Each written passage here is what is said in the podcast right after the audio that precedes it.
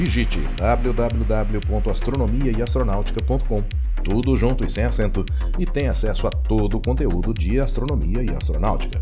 Não perca também nenhum dos quatro volumes da coleção Astronomia e Astronáutica, disponível com exclusividade na Amazon, e os videocasts de astronomia e astronáutica disponíveis no site e no YouTube. Siga-nos também no Instagram. Os links estão na descrição desse episódio.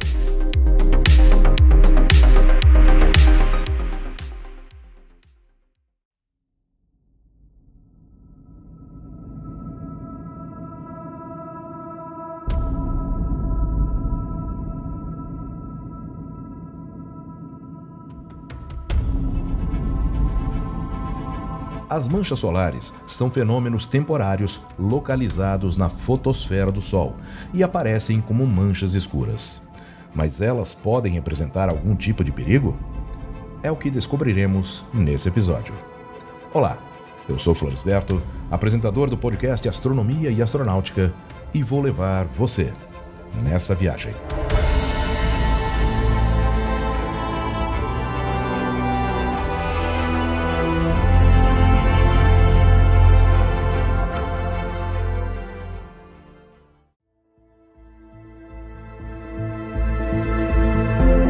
Manchas solares aumentam na superfície solar em ciclos, denominados ciclos solares, e têm duração média de cerca de 11 anos.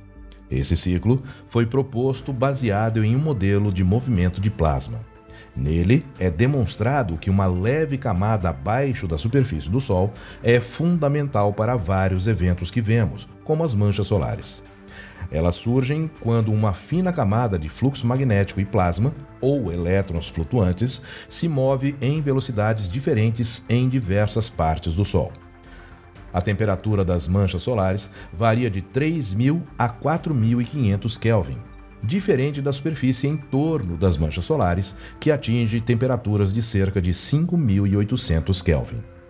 Essa diferença de temperatura deixa as manchas solares claramente visíveis, como manchas escuras, com diâmetros variando de 16 km até 160 mil km, ou seja, muito maior que o diâmetro da Terra, que é de aproximadamente 12.700 km.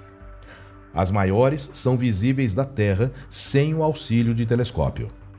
Durante o período de um ciclo solar, os níveis de radiação solar ejeção de material solar, o número e o tamanho das manchas solares, as erupções solares e os loops coronais exibem uma flutuação sincronizada de um período de atividade mínima para um período de atividade máxima, voltando a um período de atividade mínima.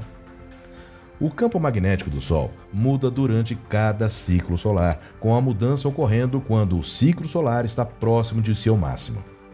Após dois ciclos solares, o campo magnético do Sol retorna ao seu estado original, completando o que é conhecido como ciclo de Hale. O registro extensivo da atividade das manchas solares começou em 1750, dando início ao primeiro ciclo solar. Desde dezembro de 2019 até o momento em que este podcast está sendo gravado, estamos no 25º ciclo.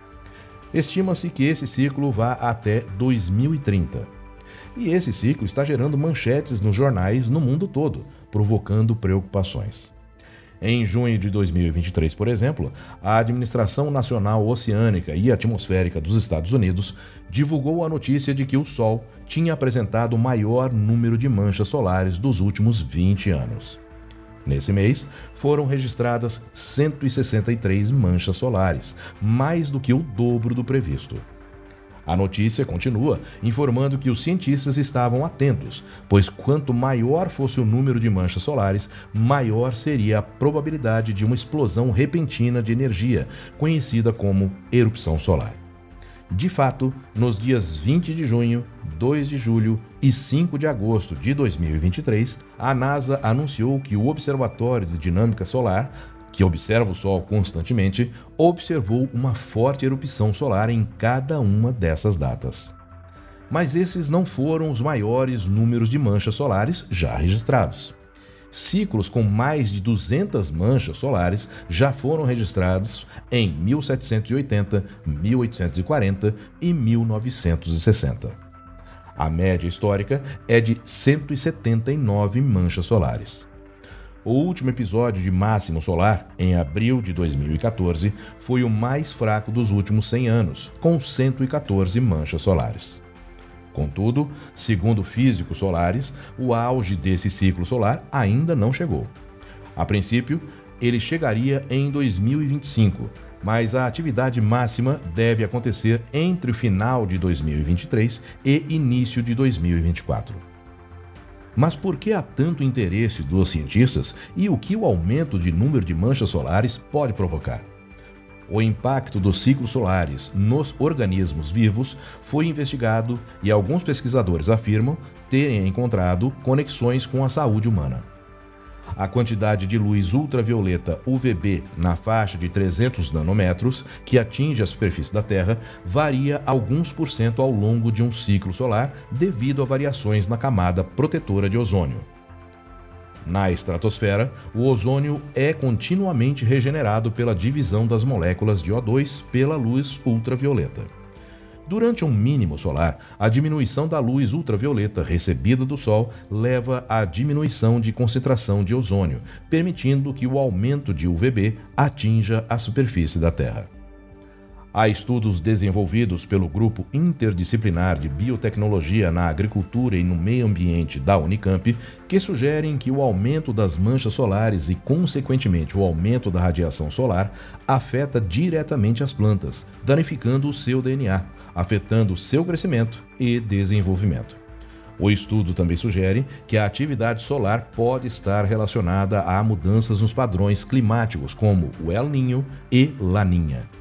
Essas variações climáticas podem influenciar os padrões de chuva e a disponibilidade de água, o que, por sua vez, afeta a produção agrícola. As manchas solares associadas às explosões e ejeções de massas coronais podem também interferir nas comunicações via rádio, digitais e sistemas de navegação baseados em satélite, que podem ser afetados além dos radares. No entanto, todos os problemas citados aqui só devem acontecer em casos extremos, pois a Terra tem um campo magnético que o protege, chamada de magnetosfera. Contudo, alguns problemas já aconteceram com as erupções solares, como em 1859, quando uma linha telegráfica queimou nos Estados Unidos. Em março de 1989, ocorreu um apagão causado por atividade solar em Montreal, no Canadá, que durou 11 horas. Um relatório assinado por cientistas de 17 universidades americanas e europeias diz que a humanidade levaria até 10 anos para se recuperar de um grande evento do tipo, por causa das avançadas estruturas elétricas atuais. Nessas situações, a única solução é desligar tudo que for elétrico antes da tempestade solar. Por isso, é tão importante monitorar as atividades solares ininterruptamente para sabermos com antecedência sobre a atividade. Com isso, pode-se tomar medidas preventivas, como desligamento de satélites, sistemas que comandam os dutos petrolíferos, que, se afetados, podem causar prejuízos econômicos e até mesmo ambientais. Outra preocupação diz respeito à Estação Espacial Internacional, pois quando as atividades solares se intensificam, os astronautas são proibidos de sair da estação, embora ainda não se possa precisar os efeitos da radiação solar sobre eles, uma vez que os raios gama conseguem atravessar as proteções da estação espacial. Para saber mais sobre o Sol, leia o volume 2 da coleção Astronomia e Astronáutica, Conhecendo o Sol, disponível com exclusividade na Amazon. Você gosta do conteúdo de astronomia e astronáutica? Se quiser e puder, participe da campanha de financiamento coletivo acessando apoia.se barra astronomia e astronáutica. O link está na descrição desse episódio.